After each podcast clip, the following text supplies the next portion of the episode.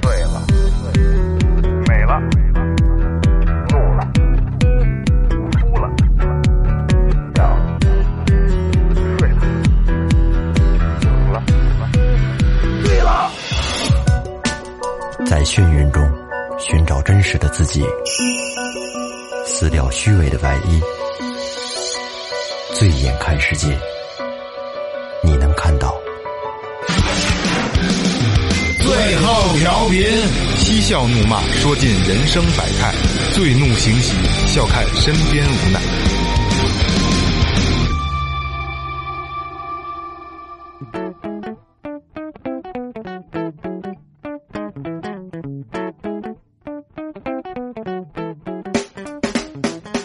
听众朋友们，大家好，这里是最后调频，我是你们的老朋友萌杰。新媳妇儿的房，寡妇床，玉石栏杆粉刷墙。大家好，我是二哥。大家好，老岳，大家好，我是雷子。哎，这个雷哥回来了啊！这个一暑假，这跑遍了半拉中国，想死我了，这个录音录音室，是不是一暑假跑遍半拉中国？没有没有没有没有，他一就是忙自己的事儿，又黑了，又黑了。不是就广东嘛，东边西边的啊，对对对，广东、山西。东莞，广东广东怎么样？啊东莞别提了就，你像我们这山个西塞外小啊东莞，哎那肯定偷摸去的，明目张胆的。明白着呢。你像我们这一到放暑假就待不住了，就是必我们无心工作，必须得转着。就是孩子们放假了，咱们也相当于放假了。对，其实做调频，呃，上周没录音，咱们真是，我觉得一周不录就半个月出去了。可不嘛，一周不如半个月出去了。嗯还是之前说过那些，录音是个特别开心的事儿，很憧憬。没错，是然后咱们把这一礼拜的事儿归置归置，就是这个这个单田芳老爷子没了，嗯对常宝华也没了，没了，哎好吧，就是这上个毛挺牛逼，宝子辈儿的大师，对对对头发大长大长师了。对这个这个这个这个缅怀这两位大师，好吧？因为这这是听众跟我提的，等做一期做一期这个这个单单田芳的节目，我说操，这怎么做呀？我操，我给大家说一段是吗？忽冷忽热爱感冒，什么刮风下雨怎知道？听过那个相声，小时候但是山峰他们，据山峰的牙都是假的，就是当初闹运动的时候文革打的，给打下去了，而且都是同行。嗯，你不是说说吗？你不说的好吗？老啊有人呃爷听你吗子？八十四岁，八十四走的。就是哦一坎儿嗯坎儿，他比那谁，他比常宝华小四岁。常宝华是三零年的，他是三四年的。这中午哦听得特别关注，啊，常常老爷子八十八，对具体的就是不知道。八十多岁其实算长寿了，长寿了，长寿不了，属于健康在在现在来讲算长寿了。你 你觉着那瞎瞎瞎瞎蛋逼啊？嗯你觉着你，你说你能多少多大多少？我觉得能过七十岁，我觉得就就挺知足了挺知足了。再往后就是赚了。我没想过七十 岁。二哥呢？差不多，我能能冒着七十边，我觉得就雷雷哥，我一直跟人说是九十九，嗯是赚二十多年嘛？其实你去想啊，如果说人活到那么大岁数，七十跟九十九没有没有区别，这嗯前但但是提多活了二十多年。二十多年，干嘛呀？天天我一直在想，就是你活的岁数越大，可能越孤独，那肯定啊，身边的身边的人一帮小朋友，丢一小逼崽嘛都是我操！对啊，身边你以前的认识那些朋友、那些亲人什么，好多都没了。雷哥活到九十九，家里家里什么重孙子问说，爷那个那爷爷不怎么不出去溜达，不爱跟那帮逼崽子玩 儿，八十多岁人家没得 聊。你说那些活岁数大的，是不是都脾气比较比较好的那种？心态肯定好，对对不对？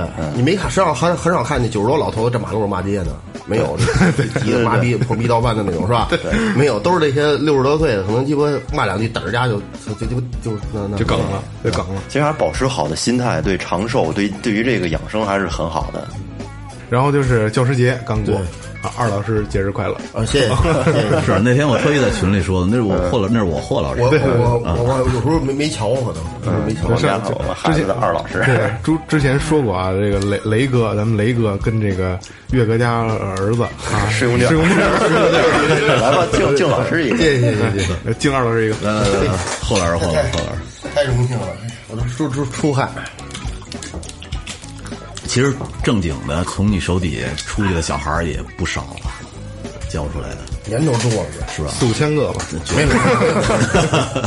没有没有，好，那咱们就就这个这个言归正传啊，嗯，咱们就好要聊一个比较近期的一个事儿了，就是昆山我龙哥，嗯，人很话不多，对话不多，结果临走的时候说了救救我呀，龙哥玩刀的。哎，今就今天这个事儿呢，我请了一个我们的老朋友，这个崔老板，就是曾经的这个法律工作者，也是最后调频的这个嗯法律顾问，对吧？哎，欢迎崔老板。啊，各位听众朋友们，大家好啊！欢迎我是老崔。 哎，对，老崔，这个老崔曾经从事法律工作，后来就是就转行不干了。但是呢，他的这个工作经验，还有这个从在法律方面的这个这些东西，还是就是比较了解的比较透彻的。就这个龙哥这个事儿，然后今天，然后这个老崔过来给大家聊一聊，就是因为这这两天舆论比较多，舆论比较多，就是哎呀，正当防卫不正当防卫，怎么回事？怎么回事儿？对吧？所以今天咱们先先就着这个事儿，咱们先重新把这个事儿聊一遍，好吧？好，就是这个昆山龙哥这案子啊，先咱先把最后的这个结果先说一下，就是这个检察机关认为，根据这个我国刑法第二十条第三款规定，对正在进行行凶杀人、抢劫、强奸、绑架以及其他严重危及人身安全的暴力犯罪。采取防卫行为造成不法侵害人伤亡的，不属于防卫过当，不负刑事责任。根据上述规定和查明的事实，本案中死者刘海龙持刀行凶，于海明未使本人人身权利免受正在进行的暴力侵害，对侵害人刘海龙采取制止暴力侵害的行为，属于正当防卫，其防卫行为造成刘海龙死亡，不负刑事责任。公安机关对此案做撤案处理，符合法律规定。这是最后的一个哎审判结果。这个还是这个这个这个，最后还是正义战胜邪恶啊！对龙哥社会人儿是吧？你看大金链子，这这不是怎么说来着？打纹身，对，大纹身。嗯，哎，不是那个东北人怎么说来着？大金大金链链子子小小小手表，一天三顿小小烧烤是吧？龙哥这典型的就是社会人状态。然后从视频上看呢，也是，就是喝点酒，肯定是喝点各酒种，对各种酒驾，你牛逼大了。我觉得咱们先把这事儿捋一遍，嗯嗯，怎么发生的？岳哥给捋一遍。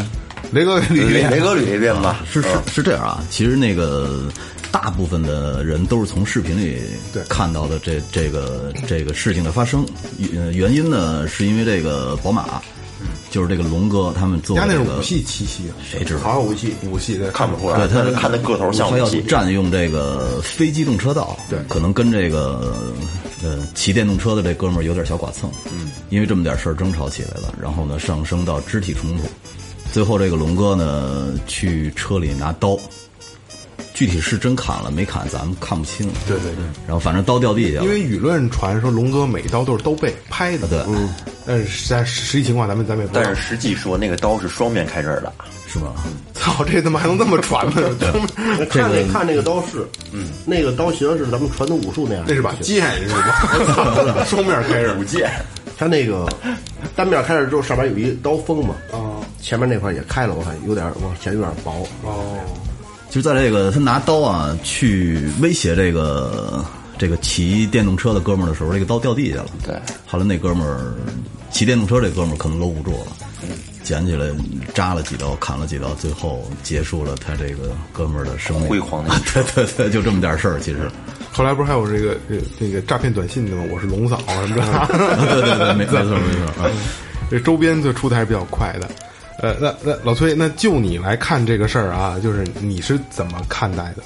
就是从从从专业角度，其实说实话，这个事儿最开始，因为可能之前固有的这个这个做法律的这个思维，最开始他抢刀的这个行为，就是俩人争抢刀这个行为，那肯定是正当防卫。但是后来龙哥跑了，哎，稍等，稍等啊，我打断一下啊，呃，听众朋友们啊，就是这这个事儿啊，咱们是讨论，千万不要说因为某我们某一个人，包括今天的嘉宾，就是你觉得让你听了不舒服，或者你是龙哥的兄弟，对吧？你替你大哥他妈的那什么的，你要骂我，我就他妈骂你，好 吧？我们先说好了，来，嘉宾继续。这个我觉得争议点在哪儿啊？就是抢完刀捅了两刀，然后龙哥站起来跑了，往车里跑，他后续这个追砍行为，嗯嗯嗯能不能算正当防卫？哦，对对对，其实舆论现在也是在卡在这上这，个其实是这样啊。刚才老岳也也说了这个法条，他说的是这个刑法的第二条第三款，嗯，这个呢，就高级了，高级了，高级了，技术流了。这个是属于一个特殊的防卫权，就是你你正在进行的这些行凶啊、杀人啊、绑架呀、抢劫、强奸这些行为的时候，这个人是有无限防卫权的。哦，哦，还有无限防卫权这一说是吧？，对，因为这二十条一共有三款，第一款是什么？第一款是告诉你什么是正当防卫。正当防卫是什么？就是为了使国家、公共利益、本人或者他人的人身、财产，还有这个其他权利，免受正在进行的不法侵害，嗯嗯，而采取的这个制止不法侵害的行为，嗯，对不法侵害人造成损害的，这个属于正当防卫，嗯，不负刑事责任。其实呢，这这这事儿就符合这个法但律是层面，但是正，但是这样啊，嗯第二款，第二款规定的是什么？防卫过当，就是正当防卫明显超过必要限度，或者造成重大损害其的。实这事儿有点过当了，对吧？你你说的这个过当指的是就是把把把把我龙哥砍砍成那样，有点过当 了。这个？我觉得并不太过当，并不过当。那这东西怎么界定呢？是这样啊，你从法律层面来说，这个东西界定很难，你看啊，特当别时难。我没有向着龙哥啊，千万要他妈的，咱们得得说好这事，我没有向着龙哥。当时龙哥跑了，已经开始，对吧？他跑了，他是往哪儿跑了？往车上跑。往车上跑。我知道你上车上干什么的。哦你你第一回拿刀就是从车里拿出来的。我知道你车里有没有其他啊凶器。据听说这个就这个呃，应该算是呃，这我都不知道哪是受害者，这岳岳海明吧就，嗯，岳海明说他卡雷加说他往车上跑。边跑的时候，你别过来，我我这有枪，我车上有枪。哦他说一句这，我觉得这句话对他对他这个后来的这个追砍，到底是定什么性质有决定性作用。但是说没说，但是他编出来你也不知道，当时在录因为没有录没有声音记录，对录口供的时候，你你你可能也不知道，别人因当时也为因为龙龙哥也说不了什么了。 对，懵逼了，说你别给我俩，可能你我我车上有有枪，我操，这回这时候我那我肯定得我必须我必须得砍死你。，对你上车上拿枪，我肯定得追着，而且好像是追的时候那那两刀没砍着啊吧，砍车上了，没砍着脑袋，好像砍车上，那车上那儿那有一印儿，嗯，说那车就是 C 柱吧，C 柱那对个对大对斜斜的印儿，哎，老崔刚才那第二款还没说完呢，是吧？没说完啊，对， 第二款是这样，第二款是正当防卫明显超过标限度或者造成重大损害的，应当负刑事责任，但是应当减轻或者免除处罚。那你这个负的刑事责任是什么？那有可能你就是过失杀人，或者故意伤害。就因为这事儿是这样，就是我跟我跟老岳在定这个这次这个这个这个这个这个命题的时候，嗯，我们俩拉这个大纲的时候，老岳就说过，就说，啊、现在判了，但是我特就老岳说，我特别不希望是因为舆论造成的，我希望能有这个事儿，如果一咱们不不分说谁对谁错，希望能得到一个就是真正说，呃，一个明确的判罚，到底是不是这种过什么过当防卫这这这类的啊？咱们我还是那话啊，我因为我一定要小心今天今天这期节目做的，没有说我们不想有什么导向性的东西，就是我们也没有向着这谁。个讨论，对对对，就是今天为什么请老崔来，就是要做一期让大家明白是怎么回事儿。老岳当时就说，我特别不希望是因为舆论造成的，所以说去去去这么判。虽然说杀了龙哥大快人心，但是今天就是你要给我们一个真正的、明确的一个答复。这个我觉得是这样啊，老岳说这还真没什么错，很大程度上是舆论造成舆论的。受舆论的影响。为什么沈德永也发生？那是以前最高院的副院长啊，包括政法大学的阮锡林教授，嗯，都都出来发声说，该认定是正当防卫，就要认定是正当防卫，因为嘖这么多年啊，这个司法机关在认定正当防卫的时候是非常小心的，对，而且你在他们看来就是我就要扣法条，我就要扣法条，因为我我如果扣法条，我不会出什么事儿，不会承担什么责任。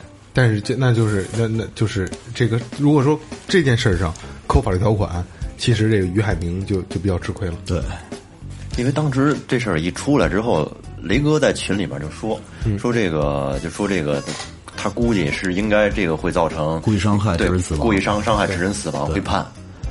因为我我当天我看见这个当天我就打电话问了我们一个律师，嗯，然后他说不乐观，嗯啊，结果结雷哥，雷哥这么上心 是吧？对我，因为我我这个我觉得是一个，也是一个挺典型的案例嘛。嗯对、然后他跟我说说这个可以放到这个司法考试里边了都。嗯没问题，这个非常典型的一个个案，非常典型一个案，也是一个怎么说呢，也也推动了这个正当防卫制度的这个进步吧。嗯，因为之前认定正当防卫太难了，你一百个案子，一百个案子，你能你能认定正当防卫的可能也就三四个，哎，然后其他二十几个可能是防卫过当，剩下那六七十个，那没准就是故意伤害。故意伤害。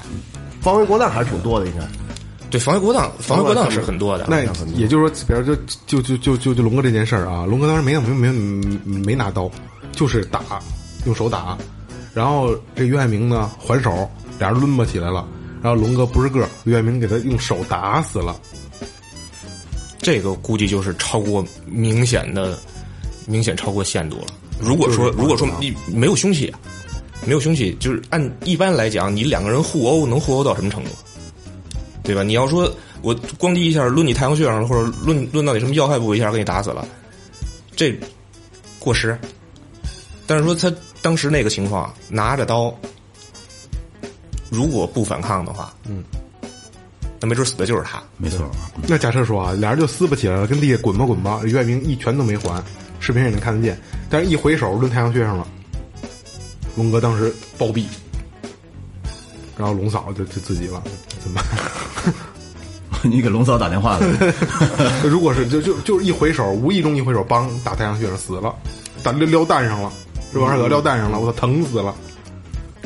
是这样啊，如果说做这个认定的话，那太太太考验这个公安机关和检察机关的这个，因为是这样。之前为什么正当防卫难认定，就是因为习惯了，公安、检察包括法院这块儿都习惯了，我给你往互殴上面引，因为只要你我认定你是互殴，那除非说你打的我跪地求饶了，然后你还接着打我，啊，对对对，这个时候我再反抗，嗯才是正当防卫。但是两个人就互殴，谁也不认怂，嗯，构不成正当防卫。哦，因为刚才你你看你说的那个第一条里边，就是说在制止这个犯罪的时候，呃呃，伤害了这个不法，呃，就是这个侵害人，嗯呃，不算是防卫过当，但是伤害到什么程度不算呢？它里边也没有标明清楚。这个比如说你致他重伤了，嗯，比如你你或者说你可以制服他，嗯，但是你你制服他以后，你甭管是又拳打脚踢又怎么着，给致他重伤或者致他死亡，那这就肯定是防卫过当。那你你觉得底下是不是应该加一括号呢？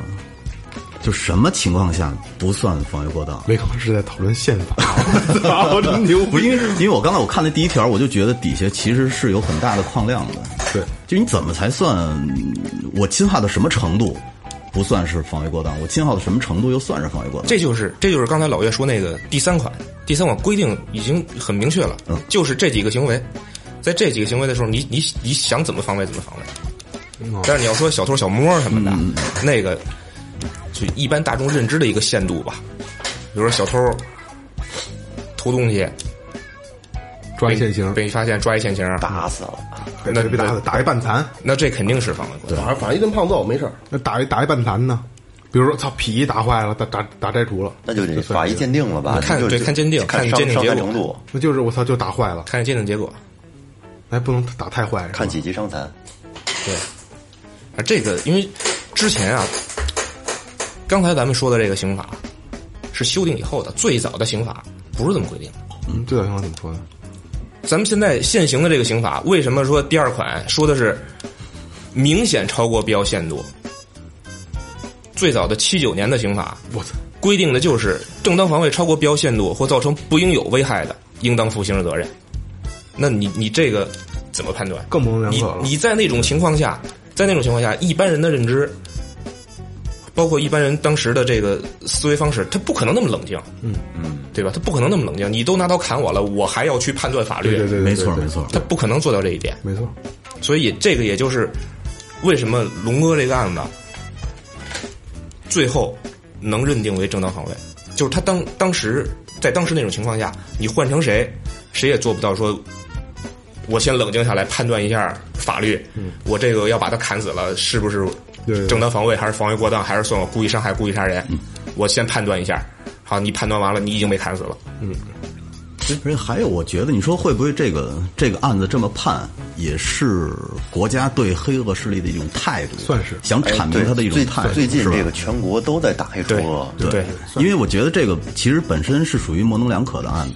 他既然判了这哥们儿是正当防卫，我觉得就是因为国家知道几千万的人都在关注这个事儿，嗯，还有甚至于几万或者十几万的这个纹着身和小金链子的人也在关注着这个事儿，嗯，是吧？我就觉得可能是一个风向标识的这个案我一件，直不佩戴金链。一直在银色的。这个案这个案子肯定是可以作为一个标杆儿了，嗯，可以作为一个标杆儿。历史性的，对，因为因为当时包括我们之前的法律这这这些人这个圈儿里边儿，我们也聊，我们第一反应都是防卫过当。就差不多吧，差不多吧。因为当时包括我判断也是，就是放弃，就是抛开这个人人性那块儿的东西，其实防卫不当，对吧？因为他那个追砍的太太明显了，太过分了对，那个那个意图，但是我这么想啊，他把刀捡起之后，他没有砍，他就攥着。这时候，这个这龙哥上来再给他一脚，他再来一刀，就别动他了，就非常好判，一点事儿都没有，那得还得看病吧？死了。就是致命第一刀， 第一刀啊最第一刀对，第一刀肚子就豁开，他从从右手捡起刀之后，顺势从地下往往左上方一撩，直接把肚子撩一大口子。致命的是第一刀，肠子就出来了。致这命的个也这个也很也也很有那什么。然后你最都是后扎进去的，应该是砍脑袋那下划的，划的从底下撩的，整个从底下撩开的了，扎扎扎。如果说扎进去，刀根本拔不出来，对，不是也不能说拔不，先拔不出来那么大刀也说不准，拔出来不是拔出来给喷血了，拔不不是好拔看有没有槽儿，有槽儿不吗好？那吧？刀应该是没有觉得，我好我就记得没有槽儿拔不出来，就吸死在里边了。为什么要有那放放血槽呢？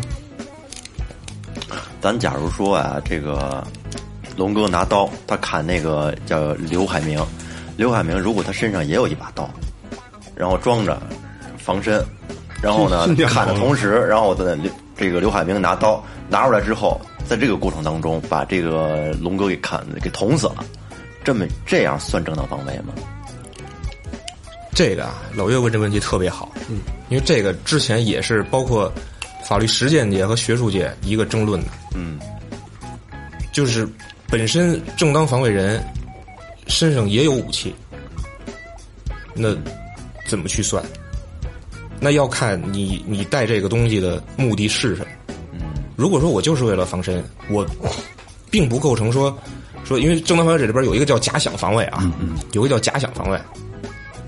我说咱俩面对面走，丫要杀了我，然后，然后你看我，我也看你，我就觉把得耳机戴好了，那么夹着难受不 难受？不难受就跟他妈落枕了似的，说话还是那个。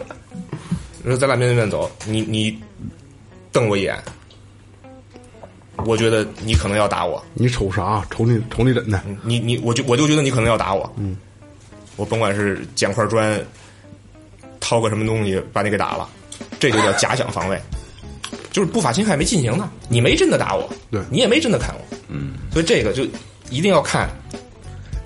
假设啊，假设刚才说的这个骑很骑电动车的这个，嗯，他身上也有武器，嗯，装把菜厨师装把菜刀削土豆了，他的目的是什么？嗯，如果说我就是正常的、正常的生活用品、生活刀，或者说我这人平时就是比较谨小慎微，我就得带点东西防身。嗯，那我觉得这个也是没问题的。那你就跟那个刀具有没有关系呢？啊因为本身它有有的那种刀具是属于就是违法的那种尺寸了。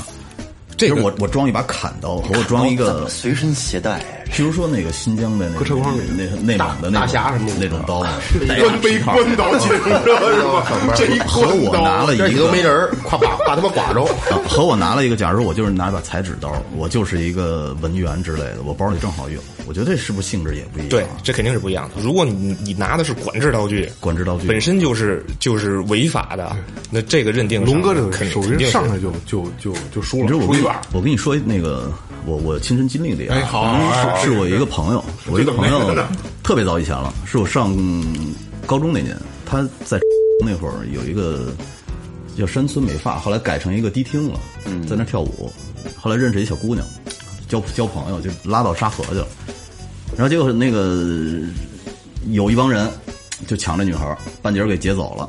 然后呢，可能也是追嘛。后来我们这哥们儿就特窝火，特别生气，他们当时拿那个弓子弓子板儿，就是那个汽车底下那个，嗯，因为我看国仔嘛，拿那磨了那吉他袋儿一背带儿的刀，然后把那袋儿刀逮就拎下来了，在大门口等着，说他们来我就他妈弄死他，嗯，结果那帮哥们儿还真来了，开着小棍儿来的，那 哥那哥们儿下车，然后呢一刀横着就劈脸上了，嗯，劈完脸上那那一群人开开小棍儿就跑了，嗯，但是在这个呃时候呢，这所有人都乱套了嘛。嗯，其中有一哥们儿特冷静，他就是把那刀那一袋刀捡起来，就扔到就那南南大河应该是。嗯，后来最后呢，就是警察来了，有时候怎么回事儿？说我就随便地下捡起铁片儿，我就啐过去。嗯，所以后来导致的案子判的那个就完全不一样，跟最最开始他预想的那个。哦，这就是我我从地下捡起一个东西来，和我从楼上拿了一袋刀下来，这是完全不一样把的那个定小性。小棍儿那帮人给砍了。对，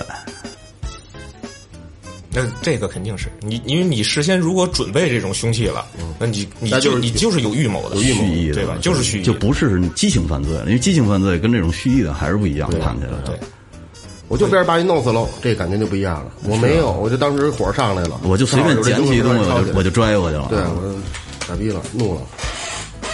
那假想方面我觉得挺有意思，假想方面，这你这 哥们儿神经病这是妈他妈想多了吧？ 我操 这个正当防卫这个有很多点，你包括还有还有这种挑拨防卫，啊没听说过。挑拨防卫。你比如说啊，我跟萌姐有仇，嗯，我就想弄死他，嗯，哦我想一招，我招他，我就招他，故意招他生气。对我故意招他生气我各位玩人脑袋，扒拉头部，是啊吧，？我我我故意招他生气，让他过来打我，嗯，然后我防卫，对，这就叫挑拨防卫。哦，这就是，其实它就是官词儿，其实按就是欠儿逼，就是，是吧？对，反正龙哥这事儿啊，确实可以说是这个这个正当防卫有正当防卫以来最有意义的一个案嗯子。里程碑式的这个案件了，我觉得算是。看出花来了，就是真盼盼的锦上添花。其实我觉得舆论有很大的把这事儿推起来的效果，呃绝对肯定的绝对有点就就是让大家都知道这事儿。没错。啊实际上这种事儿发生在很多，太如多果不是了如果不是龙哥，是个普通人，可能事儿就不一样了。还有一个最重要的能左右这个东西的就是，你如果说当时没有这个录像，你只能通过旁观者或者说当事人的口述来也不行得到这个整个的过程。现在你说是你说，这儿有图，没。错，对，我怎么着？我先干嘛后干嘛？你说这跟你对不上，那就不行。所以他这个视频，我告诉你，这反复这个办这事儿的人反复看了他们 N 多遍，他老得一遍一遍，嗯肯定的一遍这一是遍肯定的看，就这么一遍一遍循环播放。你知道吗龙哥是不是毁在他这个大金链子、大纹身上？一边看一边一边研研研究这个这个条条款，一款一款的卡，他那个叫多行不义必 自毙，他走的那个圈子就不是好圈子。对。让人一看就黑恶势就力，早晚的事儿，对。你你没说那会儿那看国仔的时候，说一边在棺材里，一边在警察局里嘛，嗯，一只脚，那那两两只脚，其实像龙哥这种的呀，就跟咱们小时候上学，嗯，一帮人，就那时候，咱就咱就说西街，嗯，大哥，嗯，你这打得过谁？嗯，你就说去吧，打得打不过嗯过谁打不过是吧？就是那怎么当他大哥呀、有面儿，他就面儿起来了呀。其实龙哥也是，靠人多， 龙哥捧起来的对龙哥打得过谁？对吧？扔拳馆，我给保加一都给他揍了。所以就是就是换个人，就可能就不是这个判，不是这判。哎，你记得吗？就是这个案子发生的同时，他们也发了一放了一个一段那个美国的一个视频，就是一个老头儿被一哥们儿给推倒了，后来老头儿从身上拔出一把枪来，把那哥们儿给崩死了。嗯，后来就判那老头儿无罪，他可能依据的是美国的一个叫什么不退让法，就是我觉得你要你你对我的身体和这个家庭造成威胁的时候，我就可以开枪崩了你。 美国还 是那我觉得太狠了，那个 今儿今儿看一个中午看新闻，有一个有一哥们儿出一书，那书就说特朗普在白宫就有一有什么做了一些不可思议的事儿，就感觉就实际上就爆料啊！我操，人家能出这样的书，啊，对，对，咱民民主嘛，这就说到这儿了，对，对就就到这儿了。但是我我觉得还还中国还是还是特别的好，这个这个对啊，中国我挺很挺很安全的很安全啊，对很安全的当时十点多钟回家没事儿，天然不高兴，我十二点出去遛弯儿，没问题。而且我也不怕谁不高兴啊，我就是觉得十几亿、十五亿的一个国家能管成这样，我对这国家是深爱的。哎，对真的，你而且你你你现在抽人一嘴巴，你报警人警察都管。对，你去索马里试试去。丫给我丫搭我一逼头， 是吧？丫扣我一逼头。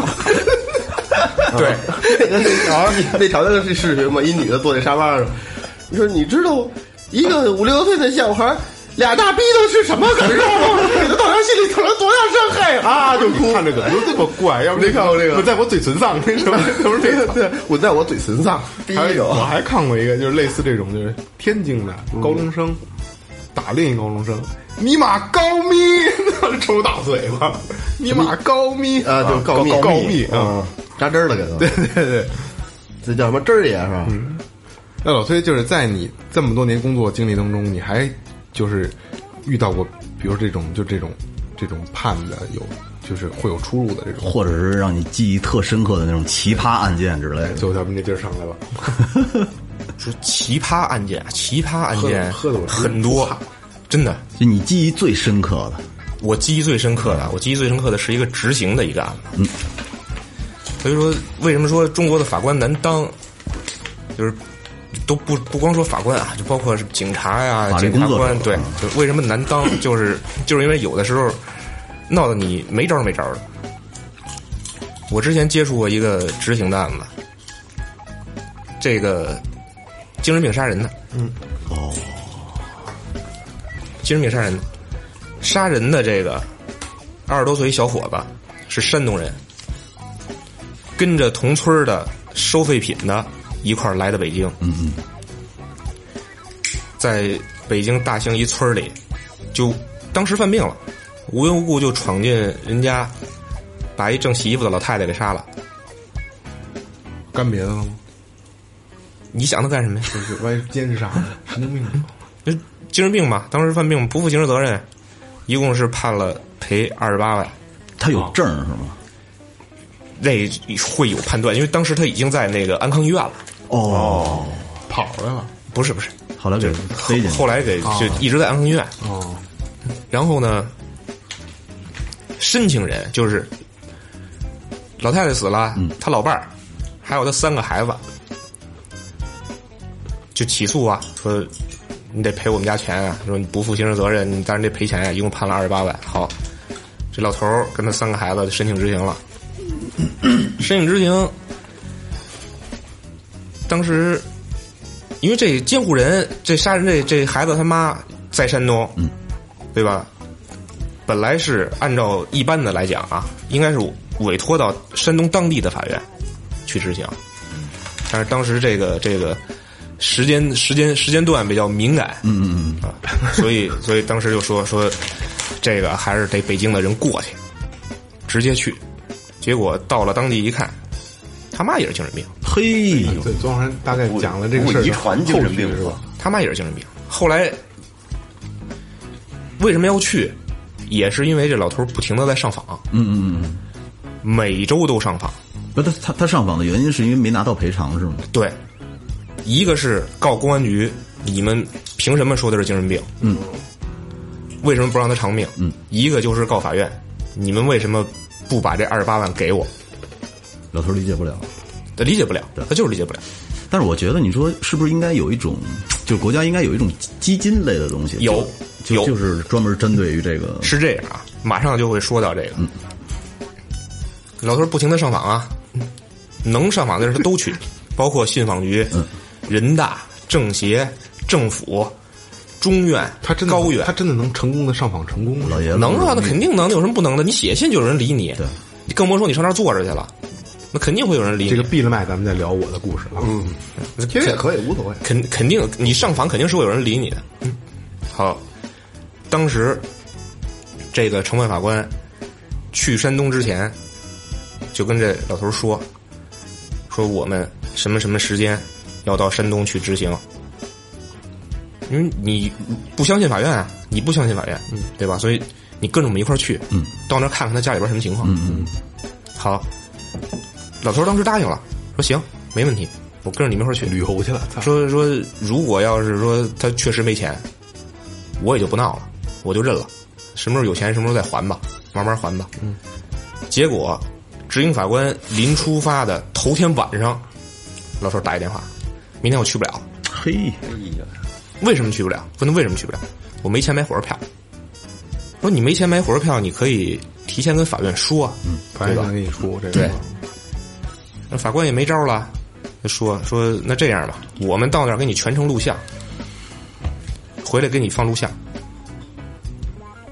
也答应了。好，当时法官过去就是全程录像，录像回来给他放，放完了问他对法院工作有什么意见吗？没有。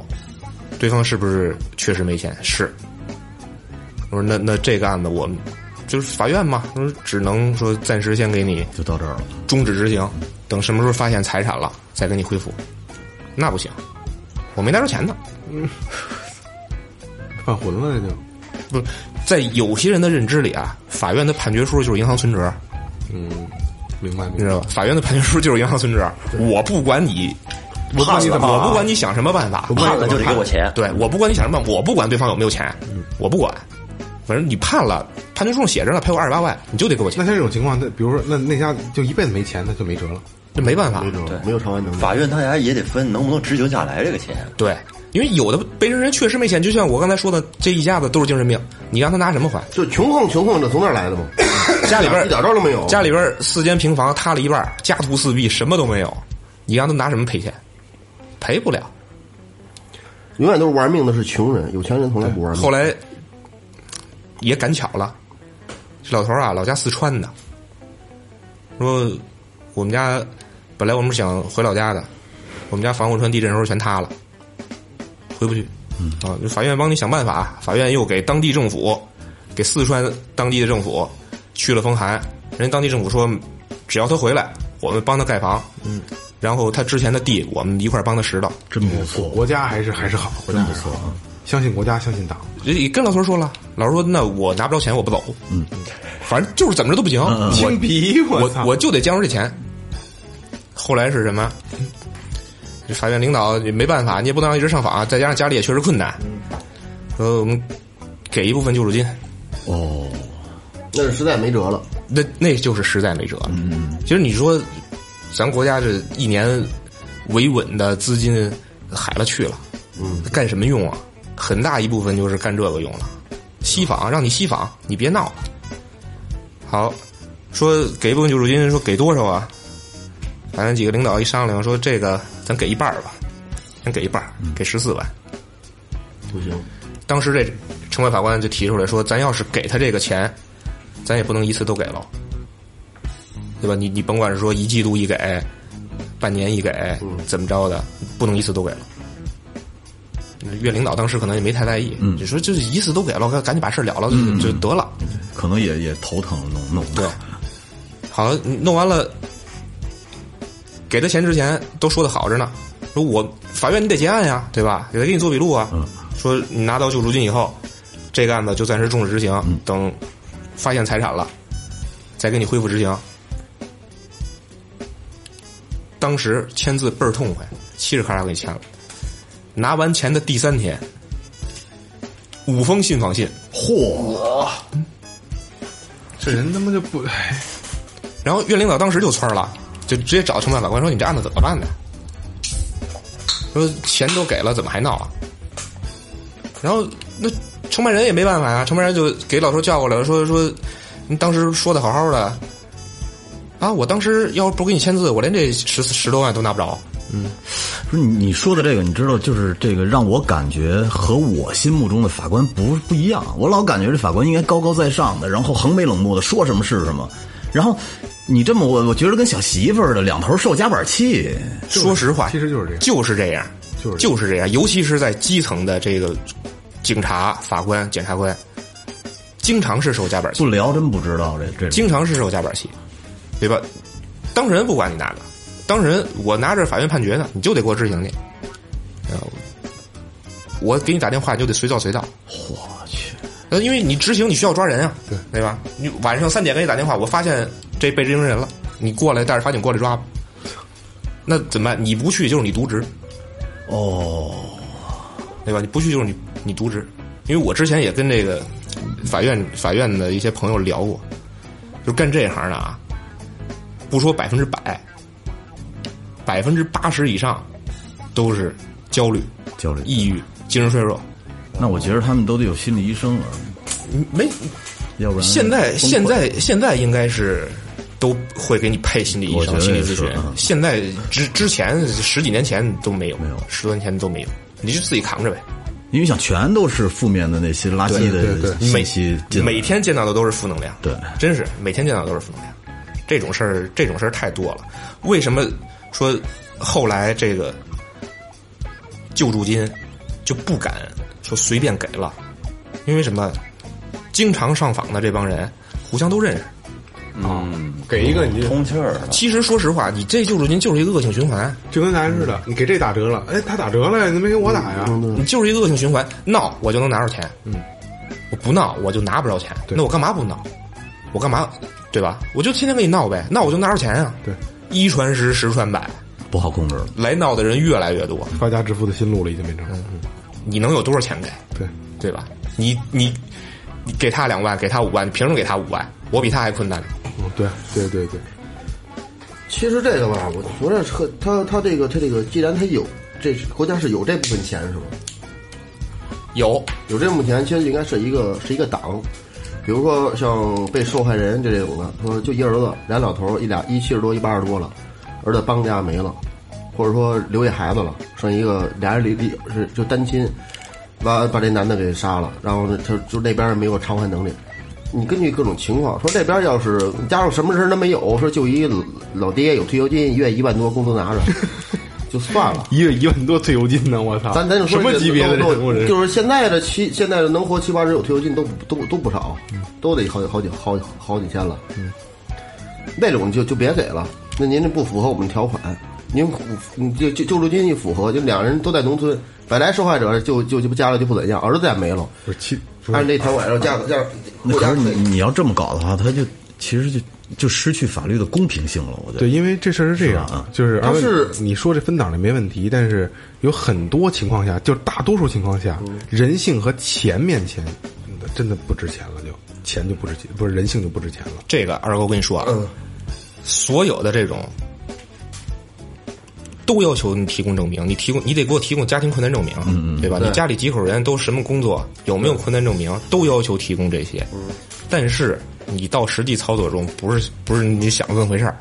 有的有的有的情况你控制不了，你确实控制不了。而且就是，你说说挣一月一万多，然后这个高学历、高素质，嗯这种人可能就算了，我认了。但但是说一月四千块钱的也够活，嗯但没有高学历、高素质，就鸡巴不行，我就就得要特殊的那种，还是其实这事儿吧，如果你你反过来为受害者来想想，还是其实你对于人家庭来说都是挺大的一个事儿。双方其实都是，双方其实都是。这那边儿他既然有这一神经病孩子，你就够可怕的。嗯二十多岁神经病，你说你怎么弄啊？因哎为就像雷哥说的，就是十五亿人口的一个国家治理成这样了，已经很不错，对对很对不错了。就是他用从四九年到今天这么多年历史了，他一直在不断的完善、不断的磨合、不断的他妈推陈出新。其实咱们能想到的，国家都想到。其实这法律一直在修改，一直在细化。对，您正在收听的是中国唯一一档最后谈话类节目《Talk Show》最后调频。 Tipsy Radio. The only one.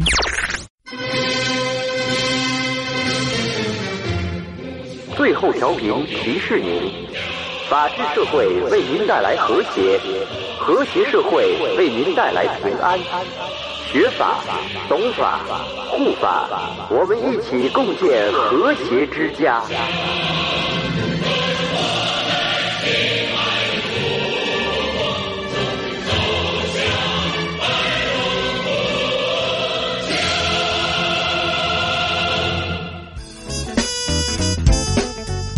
其实就中国这个禁枪，对于枪支这个管制，这个还是很安全的呀。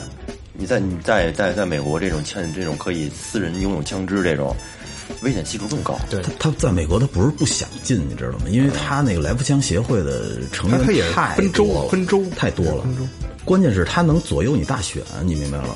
啊，我我那个，你说禁枪 OK，我们来福枪学会的所有人，我不投你票，你总统就当不上。对，哦，它可以左右你大，所以说这东西就不好弄了。你这个牵扯到政治因素，没法控制。呃，要不他就乱成那德行了，他们依然还说是枪杀人，不是人杀人，啊、不是人杀人，不是枪杀人。对对，嗯没没错，其实没错，这话没错。就是就相当于我家里有把刀，我把人杀了，这不是刀杀的，是人杀的。哎，对对，只不过枪这个东西另一个一个界定的。对，这后来对刀的管制也严多了，管制刀具，以前都没那什么过。对，以前都没过。我小时候那阵打猎多着呢，那骑我妈着那个好几把枪呢。幸福二五零，背着双腿单腿五二五零，啊， 都那时候二哥聊什么 都有细节，一定要有细节。真 的那幸福那时候那帮打猎都都开那幸福二五零红色那个噔噔噔噔噔噔那噔个噔 挂挂档跟启动拐是一个，啊，这鸡巴牛逼！哎，咱那个们咱们聊一不是框外的，如果说咱们国家不管制枪，买吗？我我肯定买。我们我肯定买。不管制肯定买啊，对人人都有，我操，你不买，你你不买你你有安全感吗？那就是不不卖 子弹，不卖子弹，因为在美国是持有合法持有枪支你，有枪证的，对一个是有枪证，再一个就是你可以随身携带，你可以放在家里，但是子弹就弹夹和枪必须分离。对，如果说临检查到你，我操，在一块儿呢，先给你摁了。你在澳大操利你亚妈狗逼，怎么放的？你在澳大利亚的话，是你可以买枪，但是你不能带出来，你必须放到你的那个俱乐部里。你你到俱乐部以后，你可以拿着打。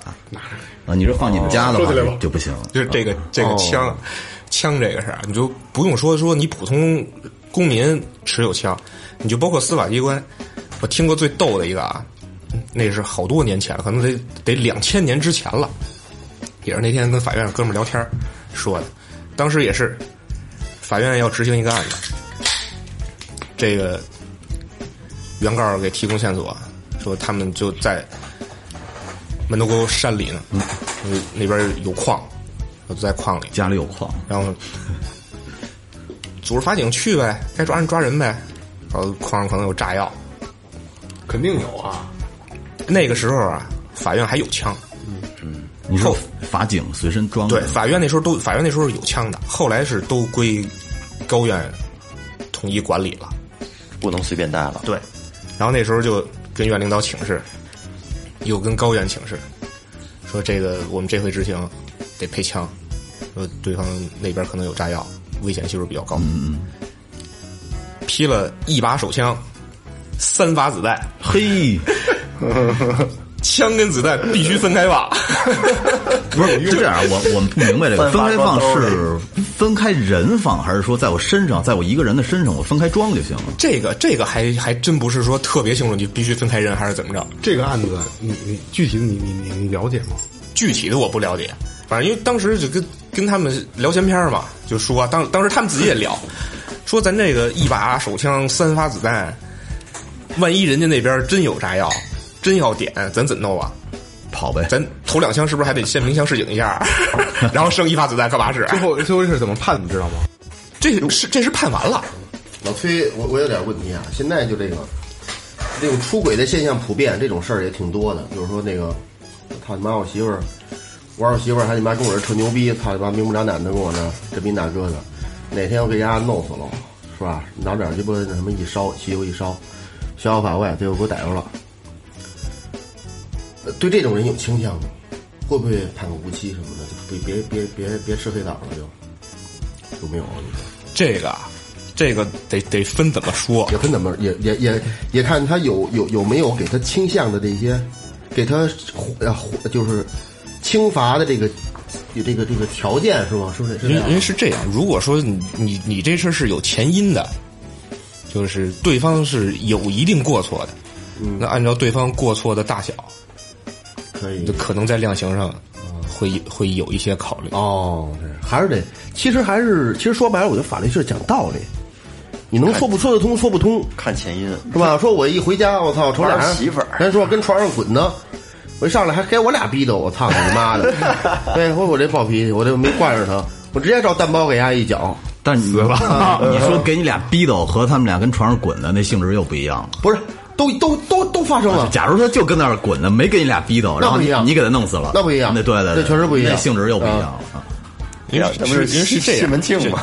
就就包括说龙哥这个事儿也是，为什么能认定为正当防卫？嗯，就是就是因为你无缘无故的你就过去砍人家，对对吧？你要说说之前这俩人本身就有仇，嗯，本身本身就有仇，这个骑电动车这哥们儿打过龙哥或者是怎么着，他过去寻仇那是就是另从视频看就是鸡巴见招那个，操！啊你他这这就是无缘无故的嘛，就是就是一种无理的挑衅，嗯，对吧？无理的挑衅，人家骑电动车的哥们儿也没还手，没错，对吧？也没还手，一直在闪躲。那你你过来拿刀砍我，刀脱手了，我为了自保，那怎么办呀？你说不是也是个退伍军人，啊身体素质挺好，那哥们儿当时啊，肯定也想，我操，摊上事儿了。一看下来这人，大纹身、大金链子，一看就摊上事儿了，黑社会。那据说生活条件不是特好，嗯但是当时那种状况，一看这种人，人本人自行车道，骑自行车骑得好好的，嗯你大宝马过来憋人一下子，一看肯定摊上事儿了。他肯定他肯定脑子里当时想了很多，肯定想了很多。像如果要是说这个事儿，要是说我不把他砍死之后，会有什么后果呢？嗯我觉得肯定没有想那么多，当时就疯了，血贯同人了，还想什么后果？我先给你干倒，你别爬不起来就完了。你你人活那岁数，操！拿这刀跟我脸蛋子啪啪啪拍，就其其实心里边一早早一万个操你妈了。对我我的目的就是给你干倒，但是具体死没死那是后边才那能你想觉得得起来他的。他想没想过这个？如果要是不给他弄死，到时候后面很多人会，我我我觉得想小不了弟那么们会多啊报复他。当时肯定疯了，这我觉得当时他应该想不到，想不到，想不到这么多，想不到那么多，没想不到这么多。你我就是已经我受不了了，我的这个我必须要完发泄全了，完全处于自自卫，就是就是想保命。当时歇斯底里的一个状态了，肯定是。你想，我觉得你搁谁都一样普通人要是拿一把刀去扎另一个人，那是一种什么心态？啊这哥们儿一点都不怂，嗯，这哥们儿一点都不怂，拿着刀根本就没跑。跟一般人说实话，说实话啊，聪明点儿的，那个就是想得开点儿的，早跑了，对，你换咱谁也跑了，跑吧就你我跟你较什么劲啊，啊？对呀、这草鞋不踩吃狗屎，对对对说他说说你拿屎踩我，我还跟赢赢着你，我才顶球还就是所谓的垃圾人嘛。对，跟他较劲，真的，你不是不是，但是他这几天不好受，这哥们儿这几天，真的就是他，他不可能完事儿之后马上判决让他走了吧？他肯定得拘他一段时间，五天吧。五这五天，我告诉你，相当于五年，他的思想斗争，我告诉你要要心重点儿，头都鸡巴得白了。真的。心理压力大，嗯真的。对啊，到底怎么弄？我 我怎你么怎么进来的？杀人！哎，你说他回去到他们那村里会不会牛逼大了？牛逼大， 横着走了就开始 胡说八道了，开其始实我就还可能还不会。不会，应该不会，对这是这是不是那种人，瞎扯了啊！对，他就不是那个龙哥那种劲儿。龙哥这要是杀人没事儿，那牛逼大了。嗯牛逼大了。社会有传言，龙哥你真牛。那小弟得翻一倍。嗯，这回龙哥也挺牛逼的，火了，为这帮这帮黑恶势力做了一反面教材。咋咋呼呼的，人家嗯多好的一教材嗯是不是？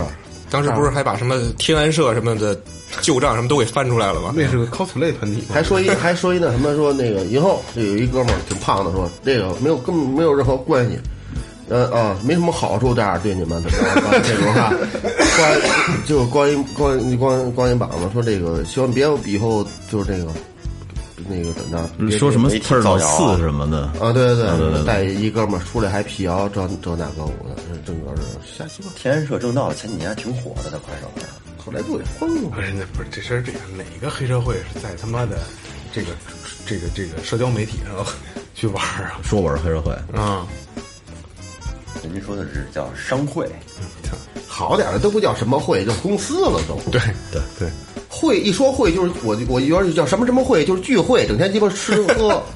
聚会真的，你说会一会就是这样，就是什么事儿来，就是最早咱看那国咱抢长虹呢，这不就一就是什么会吗？对对对，就是这会就是这样，人开会的时候开会，要有嗯什么公司咱说正事儿，做点什么买卖你可以，一起这名儿你听着就鸡巴就没什么好，没什么好，而且他们做那典当行，嗯，是干什么都有，对吧那大哥是是干纹身的吗？难怪全大哥纹是身干了纹身呢。的，对，先发展小 弟，哎对，大哥是干纹身的。而这个事儿当时出完以后，网上不是就有人翻嘛，就翻这个天安社，然后其就实是没关系。然后然后就说说你们这个北京警方干什么吃的？哎，天社在北京是吗？那哪儿都有。当时就说天社就在北京，就有这个天社，有天社成员说你们北京警方干什么吃的？说说这黑恶势力这么猖獗，你们也不打。后来人家北京警方出来辟谣，说这个组织。零七年的时候就已经被我们灭了，当时这只是一个很小的案子，我们觉得没必要宣传。嗯他们就是拍拍拍快手，对对对主要对拍快手让生死弄一聚众，我操！一人穿一小白短裤，嗯，统一着装，统一纹身，老六就是就是当时没有这路嘛，肯定进，你信不信？这看着还挺像那么回事儿他。得穿一衣裳，他喜欢听人说话。 呃，老崔还有没有比较有意思的案例给我们讲一个？二哥感兴趣的二哥感兴趣的，情，我都那这这这个还是还是比较少，我接触的这方面还是比较少。呃，可以给你讲讲有一些暴力抗法的哎，，这这行这行这行，这可以。我接触过的，法院的，也是执行局的，两位大哥，老大哥给我讲过这么一个案子，也是好多年前了。他们去甘肃执行，去甘肃执行，执行什么呢？一个星级酒店的一个交接，就包括你什么账本啊、公章啊什么的这些交接。下了飞机，原告那边过来接，接上以后，在车上就跟他们说，说说那个两位法官啊，这个被告啊，在我们当地有一定的势力。哦，说咱们到那儿就赶紧办手续，办完手续你们照完相，做完笔录，签完字，咱们就赶紧撤。说我安排了一百个保安，哎，把所有的出入口都给堵上了。风筝，嗯人家那边找了二百多人冲进来了，嘿，哇，哎，真敢干，嗯冲进来了，人家那边找了二百多人冲进来了。然后，当时这俩法官的证件，包括相关的手续什么，就全都抢走了。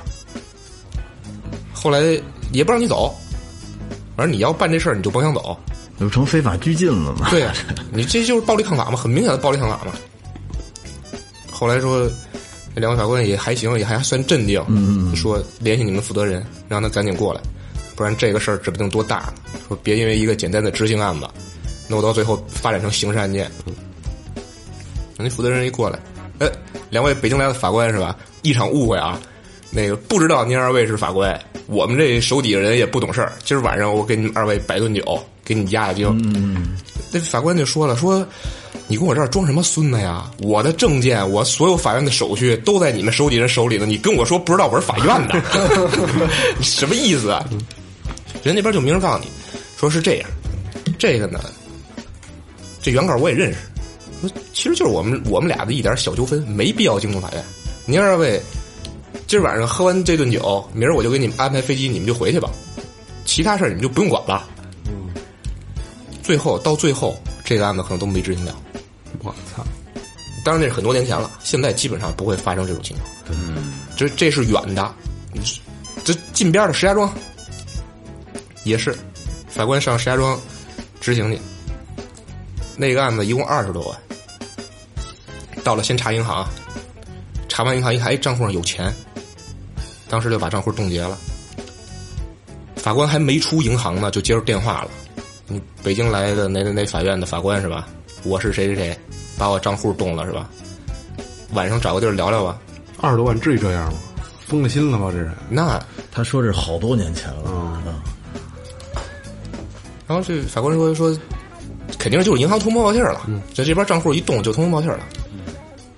说今晚上也别聊了，晚上我没时间，明天上午一早我就去你们公司。真猛！这这法官，我觉得然后连夜回北京吗？但是因为这案子，这案子你你到那儿了，你甭管是让当地法院协助还是怎么着，你得把事儿办了啊！你回去也得给给当事人有个交代啊。第二天早上一早就去了，去了。当时他们那次去应该还是带着律师去，带着律师俩法官一个律师嘛。法官就跟另外一法官说：“说一会儿我自己进去，你不能让律师自己在外边待着。说如果我四十分钟不出来，你先报警，然后给院里打电话，然后找当地法院协助。” 真他妈冷静！我操！这法官报警听着也挺黑幽黑色幽默的，我 觉得这经常报警，法官经常报警，尤其是执行的时候经常报警。需要他们协助。啊，经常报警，就说走不了了，没办法，那怎么办呀？只能报警。哦，执行经常会被人扣下。呃，对呀、这这这尤其是你到外边儿，这这种事儿很常身高很方常面见，嗯，很常见。然后半个半个多小时，法官出来了，叫他同事说：“你跟我进去做个笔录。啊，聊明白了，那是”做笔录的时候，人就说：“你们动了我三十万，这个案子一共二十五万，你现在给原告打电话，我只给他十八万，要是行就行，不行就拉倒。要是不行，我还跟你们说，这钱你划不走，不信你就回银行试试。”这么牛逼呢？嗯，人家就给直接给你放到这话，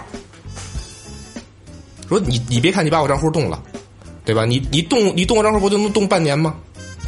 半年以后你还得续动来，续动你肯定续不上，不信你就试试。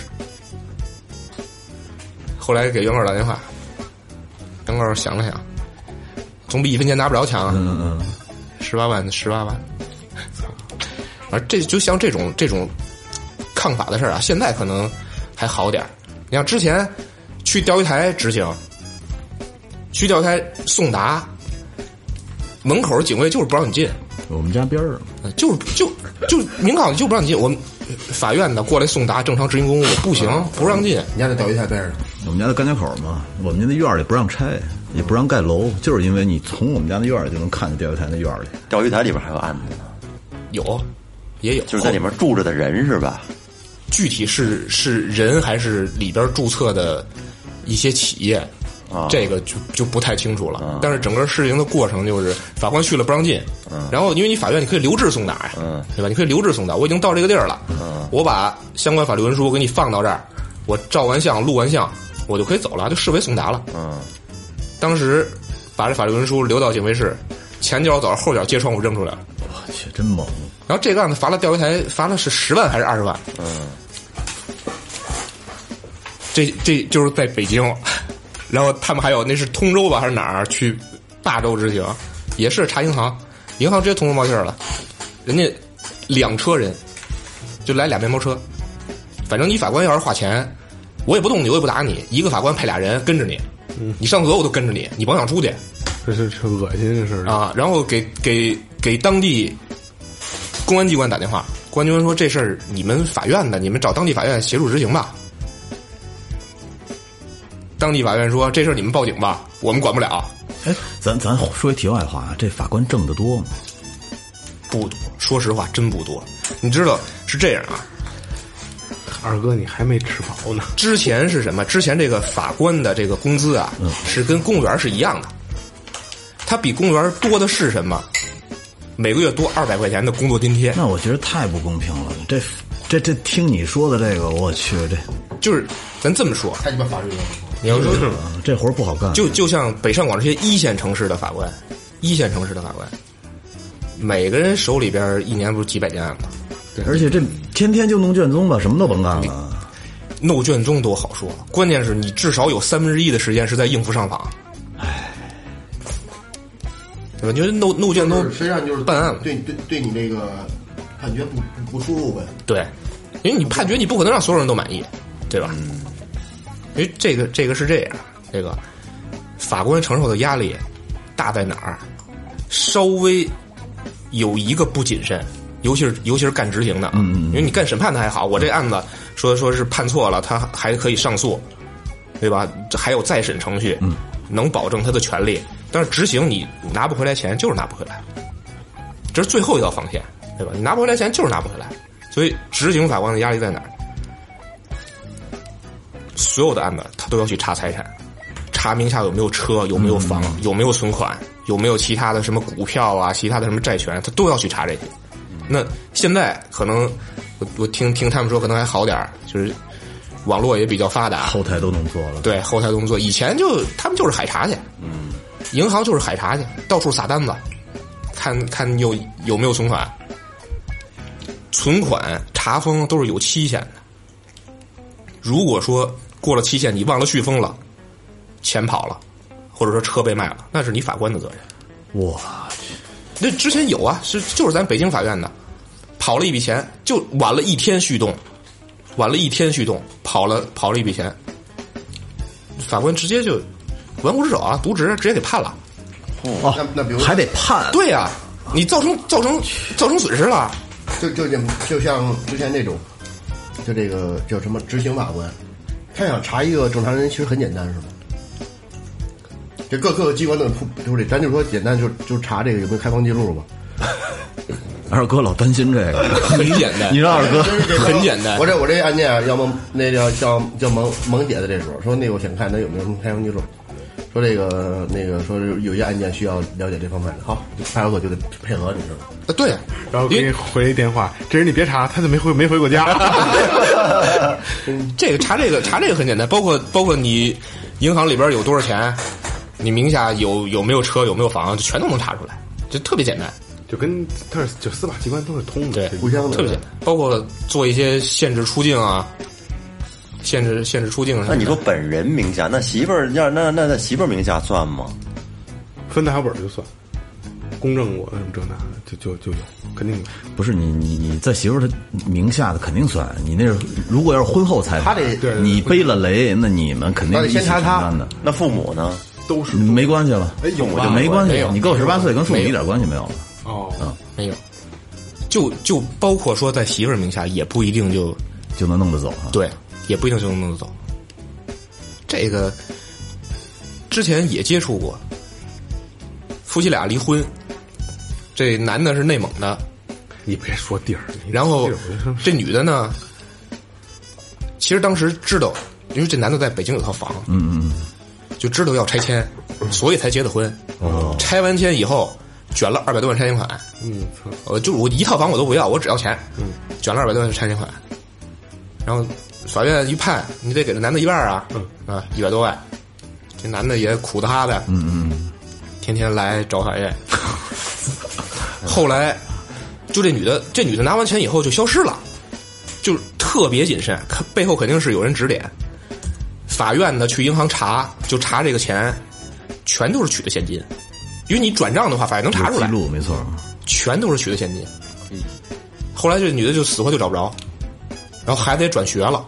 其实这一百多万现金好藏，嗯，分几个地儿，对，嗯好藏。后来费了老半天劲，好不容易给这女的逮着了，就问她说：“嗯钱呢？花完了。”告诉你，没有你消这费记录，这没辙。你这个几百万怎么花的？我天天吃啊、喝呀、玩啊，然后我上网交了一个小男朋友，让人骗了。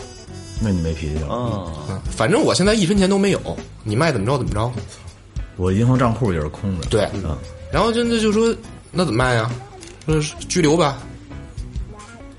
其实当时法院得到的线索，知道有一笔钱他是转到他哥哥的账户上了，这没辙，你没办法，人法院的人逮着他，给他哥哥叫来说现在要拘留你妹妹十五天，他说行，你你没辙，那怎么说呀？你要是说能拿能拿钱做个和解，你说一百多万你一一下拿不出来，你先拿几十万过来，让你跟原告做个和解，剩下钱慢慢还。人原告也同意，没有，一分钱没有，我就是一个商场保安，我没钱。嗯，你拘他吧，感谢政府什么的。然后说那就拘留你妹妹了啊，用给她拿被子吗？人家直接放这话，用给她拿被子吗？后来法院得想招啊，因为你拘就拘十五天，你就得给他放了，你也你也不能连着拘他。嗯，搜查家里边搜一溜够，银行卡、存折什么的，然后让他申报财产。其中他有一张银行卡，里边有五千多块钱。那后来那女的说，这可能是她买保险的，也不是什么的钱，就让女的申报财产，说你把你所有的财产，哪怕是一分钱，你都得如实跟我说清楚了。那申报财产的话，算房产吗？房产算吗？算呀，就是你你名下的车房、股票、有价证券，哦，嗯所以我之前不不光是那个对钱啊，对，你有没有股权，嗯这些都算。然后这女的就说说，我银行账户没钱，有也就三头两百的，你们愿意划走就划走。嗯嗯嗯。啊，这法院也挺鸡贼，给他做完笔录了，然后跟他说，你这张卡里有五千多，你为什么不申报？算你虚假申报财产。那女的说：“我忘了。”说：“那忘了可不行，给你做笔录时跟你说的很明白，对吧？跟你提醒了你无数遍，让你想好了再说，想好了再说。你你不交代，那好，再拘你十五天。哦，可哦，是以这个名义拘留的，对，找折只能找折，找辙是重新拘留，对你只能找着，因为一般人来讲啊，一般人来讲啊就在里边扛到一礼拜多的十天，他如果有钱，他就拿出来了。这女的在里边溜溜扛了一个月，一分钱没掏。估计道理头也挺吃得开的，太好了，我觉得。要不然这人我操做的这行这这些准备，道理头这吃得开也。就在里边溜溜扛了一个月，哎，你说你说这事儿，我想起一个来，你你你刚才不是说你想好了啊？你想好了啊？嗯，有一次我那个违章了，我那分儿不够了，还让我们那个一个一个发小的媳妇儿，嗯，我说拿你那本儿给我画去吧，他说行行行，我们就一块儿去那个交管局了。后来呢，那是在山东的一个违章，后来就问说，是你开的车车吗？问我们那姑那小姑娘，嗯，说是啊，说你想好了啊？是你开的车吗？说是啊，是我开的，是我再给你一次机会啊！你想好了是不是你开的车？说是我开的车，OK，把本儿没收了，无证驾驶。你这他妈的违章是在你有本儿之前。我们那那女孩当时就傻了，当时我也傻了， 我操是你开的车吗？是问三遍啊！对，问了三遍，而而且跟人倍儿恨，是就是是就是呗，就是那什么呀？是你你这违章是在你有本儿的两三个月之前违的章，我操！说你这违章，你这无证驾驶，拘留十五天。结果呢哎呦， 求呗，哎呦，这通求，最后把本儿把本儿人直接给扔出来了，扔出来捡着本儿灰溜溜跑了， 吓坏了，是吧？当时脸就绿了。而一般一般就是警察呀、法官呀这么问的时候，就有问题了哈，百分之九十，他肯定是知道点什么，才因来为才来这你么刚才问一的。 说那个，我突然间就想起来，跟这口气一模一样。然后然后剩下的百分之十就是炸 你，对，而一般他们做笔录都是，嗯，说话之前想好了 啊，说话之前一定要想好了，你说完了你是要承担法律责任的。行，今儿这期差不多了，一会儿我们闭麦了，再聊点儿乱七八糟的故事。如果可以用，咱们放个花絮啊之类的，是吧？呃，那这期咱们得做个收尾，好吧？就是这个，反正就是呃，不以规矩不成方圆，就你任何你出圈的事儿，它都会有一定的东西去去界定你，去他妈束缚你。所以说，就是刚才咱咱们过程中也聊了啊，呃，这么多年，包括建国，包括包括刑法，一次一次的变更，一次一次的改变，这是越来越健全的一个东西。所以大家尽量还是做一个安分守己的好公民，对吧？以最后调频为为基准。 多做好事儿，心对存善遵纪念守。法，对对对。也不会有那么多烂事儿。对对对，所以就是大家还是这个对这个事儿引以为戒啊！今天也感谢老崔能给大家讲这么多的法律法律法规的知识，非常专业有趣儿的对事对，儿非常专业，绝对非常专业。好，那哎，两周没录音了，还真他妈的不就有 点儿也不舍得关麦了哎。呀，没有没有没有。呃，这个感谢营山优作装饰有限责任公司，感谢明琴坊乐器培训，淘宝搜索“玩乐计划”，淘宝搜索“草戒指洋服店”啊。嗯，微博搜索最后调频，微信搜索最后 FM，关注我们的公众号和新浪微博，然后还可以进群啊，进群。然后那个老岳每期这个公众号的更新都会把这个进群的消息告诉大家，还是千万记住了。告诉我你你的目的啊，进群目的千万告诉我，就是现在啊，这个公众号里边，大家加完公众号都会好多都会留言，嗯，留言说我想进群，然后我就给他回复进群的方式，以及一定要被一定要说明暗号，最后而且我发现最近群里妹妹的品质越来越高啊，好多女孩儿，好是啊好而且好多女品质都很好啊好多女女听众，啊这个这个这个矛头直接指向我，是吧？好，这是好现 象，对，好现 象对。，这个基数越来越大，所以我真的进群这，我刚我之前说，我跟群里朋友也说过，就是我尽量就保证一个群，咱们高素质的保证一个群，因为群越多，就是可能我们跟你们交流的机会就会越少，对对吧积？极发言，大家都积极发对言对。对对，开开心心。然后这群真的每天操，只要你今儿忙没看，好几百条、好几千条，我嗯靠，粘合度非常高，非常有意思。嗯，感谢老崔，然后也感谢每一个就是真正说给我们打赏，然后每期听我们节目的人，你们的这个这个每一次打赏，真的我没有没我我不去去这去念每一个人的名字啊，但是但是我真的很感谢你们，就是真的两块两块的这个这个这个这个，我还是挺感动的，因为这是你们对我们我们的认可，嗯，好吧，这里是最后调频，感谢每一位听众，拜拜。好，谢谢，拜拜。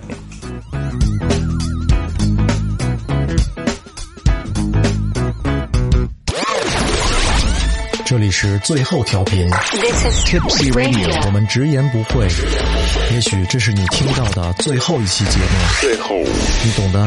Don't undermine